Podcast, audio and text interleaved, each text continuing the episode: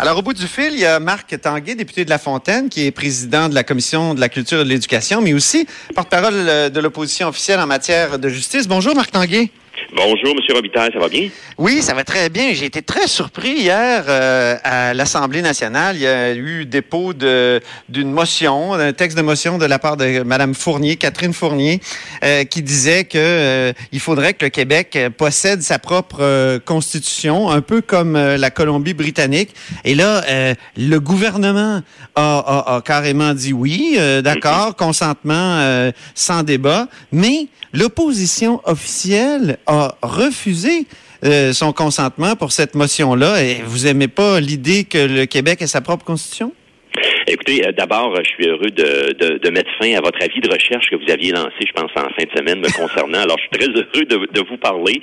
Euh, première des choses. Deuxième des choses, on va parler aux, aux auditeurs que c'est parce que Moi, j'étais étonné que vous refusiez de, une, demande d'entrevue. Je me suis dit, il hein, faut faire un avis de recherche un peu comme vous, vous avez fait à l'égard de Sonia Lebel. Puis on en reparlera plus tard dans l'entretien. Mais commençons par la Constitution.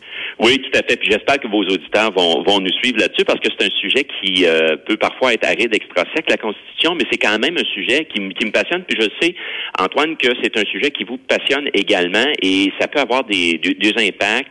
C'est pas anodin, c'est quand même des textes fondateurs. Alors, à votre question, pourquoi nous on a voté contre ça?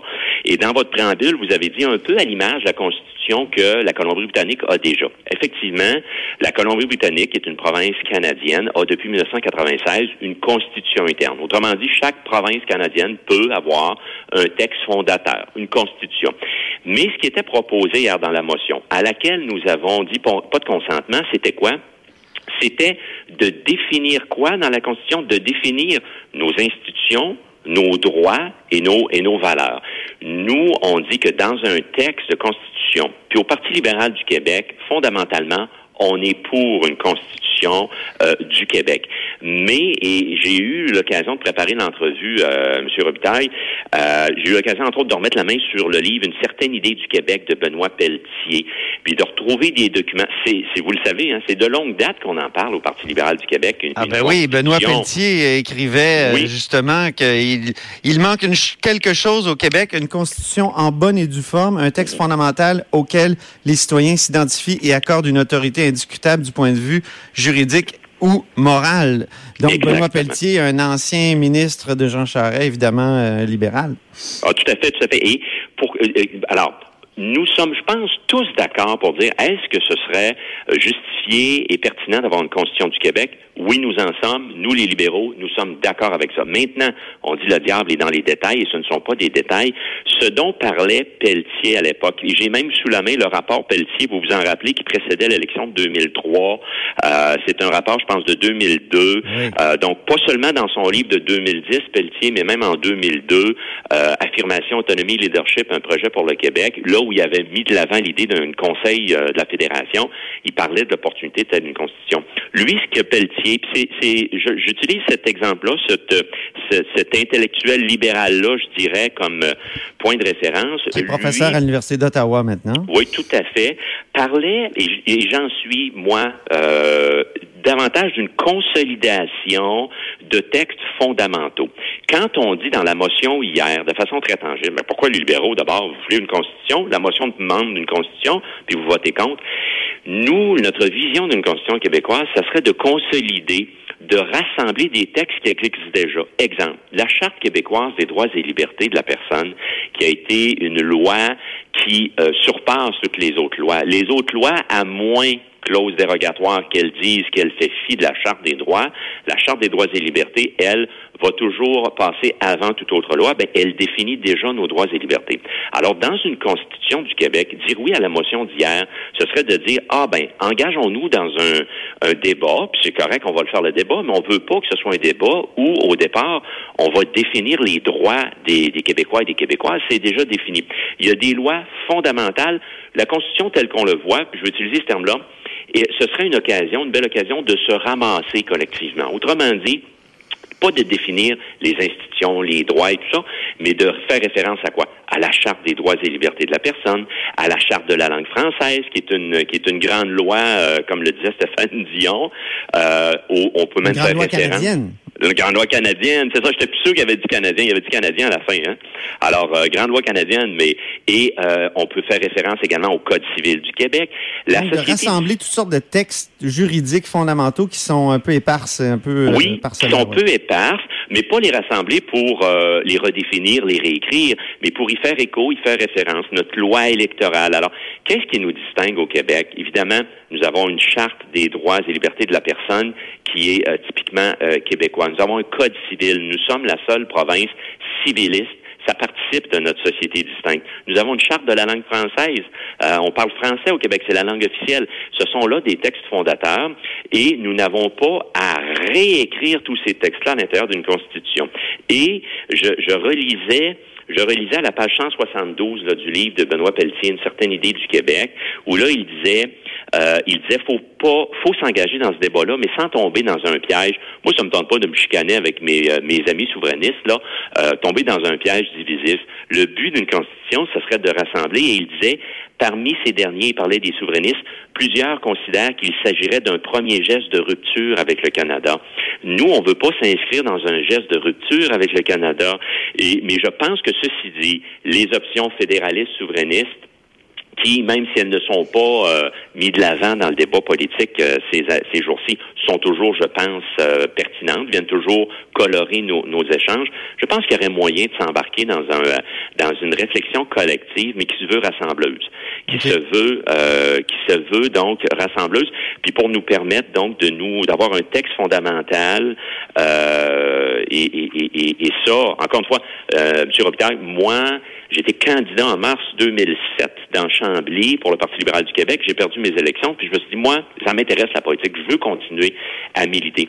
Et M. Charest, à l'époque, avait constitué quatre groupes de réflexion, dont Identité fédéraliste. Oui, j'avais, présidé ça avec, euh, entre autres, était là-dessus mon actuel collègue de euh, Laval, euh, Laval des Rapides, qui est Saoul Polo, qui était un des membres de ça. Et on en avait parlé, on en avait discuté d'une constitution québécoise. Alors, nous en sommes, mais pas, faut, pas, faut pas que ça parte croche, pas, pas, n'importe comment. Là. je ne je veux pas vous laisser aller sans reparler de Sonia Lebel, la ministre de la Justice, à qui vous avez posé moult questions au sujet de sa position au sujet du, du projet de loi 21, donc le projet de loi sur la laïcité. Elle ne veut pas euh, se, se, se, positionner, elle veut pas prendre position sur ce projet de loi-là. Elle dit qu'un ministre de la Justice doit se garder une sorte de réserve. Euh, finalement, vous l'avez fait sortir de sa réserve. Elle a dit justement, j'ai une réserve, puis je n'en, je n'en parlerai pas, je n'en dirai pas plus. Je ne peux pas me, me, me prendre position sur des principes. Est-ce que vous avez été satisfait de sa réponse? Ah non, pas du tout, pas du tout. Et encore une fois, là, un peu comme vous, euh, Antoine, j'aime ça les débats, j'aime ça euh, avancer mes arguments, puis qu'on me contredise, puis qu'on me démontre, hey Marc, t'as tort, puis voici pourquoi. Euh, il y a deux aspects que j'aimerais souligner là-dessus. Première des choses, c'est un débat fondamental. Évidemment, j'ai lancé un avis de recherche dans le contexte de la loi sur la laïcité, projet de loi 21. Et la ministre de la Justice, elle est responsable de quoi? Notamment de l'application de la Charte des droits et libertés de la personne, que vient directement amender le projet de loi 21. Il faut l'entendre, si elle, la ministre responsable de cela. Elle est également, et ça c'est un peu plus précis, mais c'est pas anodin, la ministre de la Justice est responsable de la loi sur l'accès à l'égalité en emploi. On s'est donné en 2000 au Québec une loi accès à égalité en emploi sur des groupes qui historiquement sont sous-représentés dans la fonction publique, dans les organismes, notamment les femmes, notamment euh, les personnes handicapées, tout ça. Et euh, elle est responsable de cela. Et moi, j'y vois une contradiction. J'y vois qu'avec le projet de loi 21, on va limiter le droit des femmes à avoir accès à l'emploi. Et ça, ça va contre la loi qu'on s'est donnée en 2000. Alors, je voulais la poser là-dessus, responsable d'éducation, et elle m'a répondu, vous savez, aussitôt vous parlez de concept juridique, je réponds pas parce que pour moi, concept juridique égale opinion, puis je peux pas vous donner les opinions. Les opinions juridiques, je veux pas. Je veux juste savoir qu'on a une ministre qui est là puis qui veille au grain. Puis je vais vous donner, puis je sais que vous êtes féru d'histoire, je vais vous donner un bel exemple. La, la Charte de la langue française, elle a commencé par un livre blanc, avril 77. 27 avril 77, c'était le projet de loi 1. Projet de loi 1, il y avait une clause dérogatoire parce que notre charte, ça, avril 77, projet de loi 1, charte de la, langue française, ça faisait deux ans qu'on avait une charte des droits et libertés euh, au Québec. et, oui, et il y avait pense que c'est l'article 172 dans le projet de loi 1, une clause dérogatoire en disant la Charte de la langue française va s'appliquer nonobstant les droits et libertés. Autrement dit, si notre Charte de la langue française va contre les droits et libertés, c'est pas grave, on les met de côté, puis la Charte de la langue française va passer euh, avant. Ça, c'est un projet qui avait été retiré, et à l'époque, et c'est M. Bosset Monsieur Bosset est un de ceux qui est venu témoigner euh, dans le cadre des euh, dans le cadre des discussions. Monsieur, et il a cité René Lévesque qui avait dit, et il le citait, ce n'était pas la trouvaille du siècle. Autrement dit, d'exclure les droits et libertés. Projet de loi 101 a été, a été déposé par la suite. Il n'y avait pas de clause dérogatoire. Et ça, je suis allé, je me suis amusé, puis c'est ça mon point, dans les journaux des débats à l'époque. Mm-hmm. Et qu'est-ce que je constate? Je constate qu'il y en a un qui était était très actif. J'allais utiliser un autre, euh, un autre euh, qualificatif. C'était Marc-André Bédard. Oui. Marc-André Bédard, qui a été un excellent ministre de la Justice, qui a été, entre autres, qui a présidé en, dans les années 80. Lui, est-ce qu'il prenait position sur les projets de loi? Oui! Oui, écoutez, je vous invite à aller retrouver euh, à une question de Fernand Lalonde, le député libéral de l'époque, 23 mars 77. 23 mars 77, on posait des questions au ministre de la Justice. Je peux même vous en citer un court extrait. Ah non, on n'a pas le temps, malheureusement. On n'a pas le temps, mais ça me passionne. mais ça, ça puis, je, puis, vous faites bien de me rappeler à l'ordre parce que c'est passionnant. Ça, c'est mon étalon de mesure. On n'a pas aujourd'hui une ministre de la Justice qui joue son rôle. Puis moi, aujourd'hui, j'ai eu l'occasion de mettre fin à votre avis de recherche. Moi, il est toujours en cours. Je cherche toujours la ministre de la Justice. OK, très bien. Et dernière question, Marc Tanguay. Vous avez déjà euh, montré un peu d'intérêt pour la chefferie dans le passé. Euh, est-ce que ça vous intéresse, la chefferie du Parti libéral? Moi, je, je ne serai pas candidat. Je suis membre du comité électoral. Alors, euh, avec d'autres militants, je serai parmi les arbitres. Alors, j'ai signé même une, une déclaration par laquelle je vais respecter la plus stricte neutralité. Alors non, euh, je ne serai pas candidat. Euh, même loin de ça, je vais être un de ceux membres du comité électoral qui va veiller au bon déroulement. Vous allez être ceux, qui vont séparer les belligérants un peu comme au hockey.